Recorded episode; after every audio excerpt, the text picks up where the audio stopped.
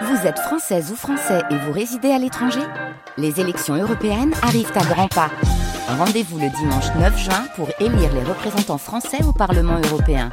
Ou le samedi 8 juin si vous résidez sur le continent américain ou dans les Caraïbes. Bon vote France Musique. Tendez l'oreille. Christophe Delis.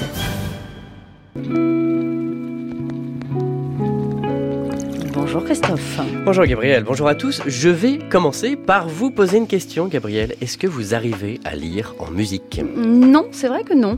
Je me Non? concentre trop sur les deux, du coup ça ça marche pas. D'accord. Et vous?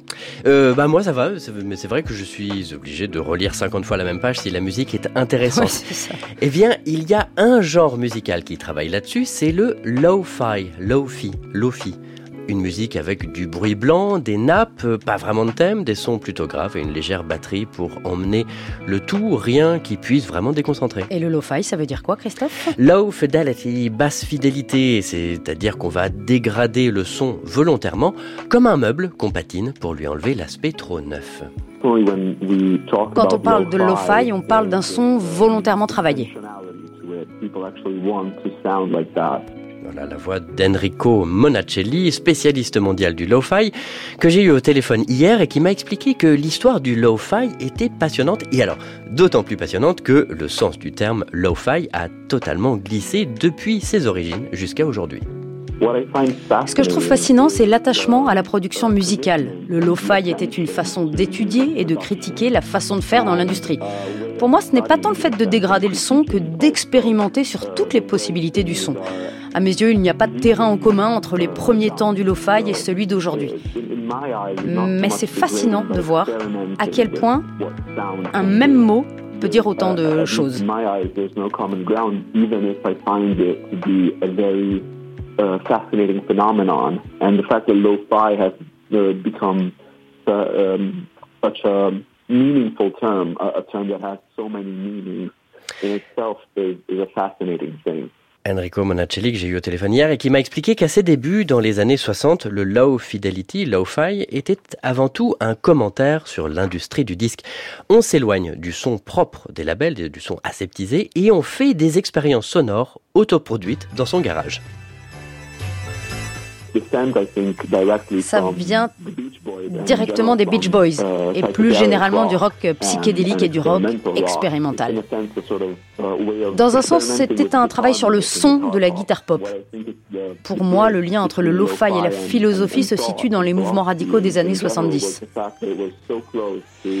Les origines du lo-fi sont pleines de concepts très intéressants et le point principal à retenir, c'est qu'il y avait un vrai besoin d'échapper aux grands labels et d'échapper à la standardisation et à l'homogénéisation de la musique.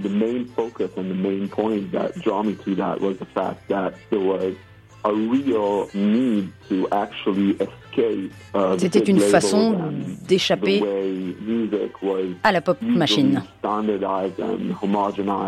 It was a way to escape, you know, the, the pop machines in a sense. Et donc, comme c'est Noël et que je sais maintenant que les auditeurs apprécient quand je prends mon clavier pour faire des petites démonstrations musicales, Ils vous le disent Euh, oui, en mail. Euh, j'ai décidé de créer mon propre tube lo-fi qui résume un peu toutes les significations du mot lo-fi. Musique un peu neutre et musique qui dégrade le son. J'ai pris comme base un chant de Noël bien connu, Les anges dans nos campagnes. Alors ce que j'ai fait, j'en ai repris les accords au clavier.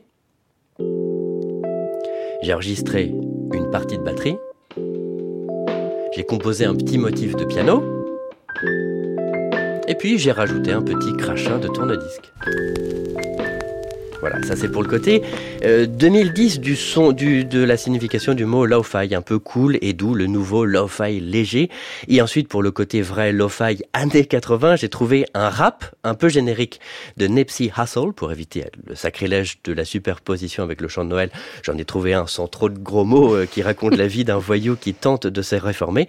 Et pendant toute la composition, j'ai joué sur les différentes qualités de son pour le dégrader en l'enregistrant tour à tour normalement et à travers un téléphone. Tendez l'oreille.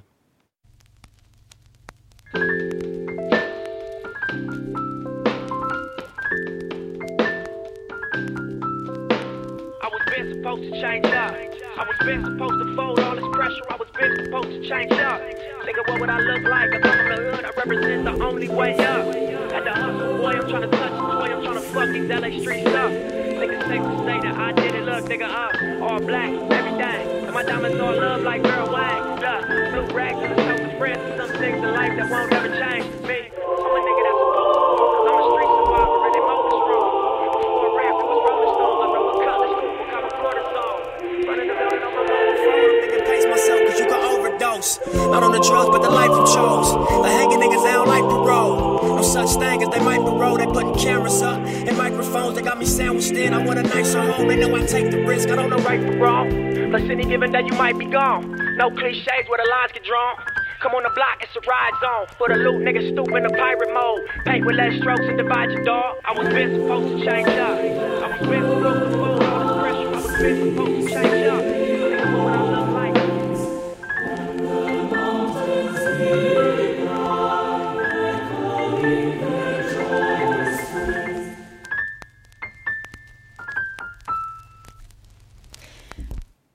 Vous écoutez FIP, il est 8h35. J'avais vraiment envie de la faire.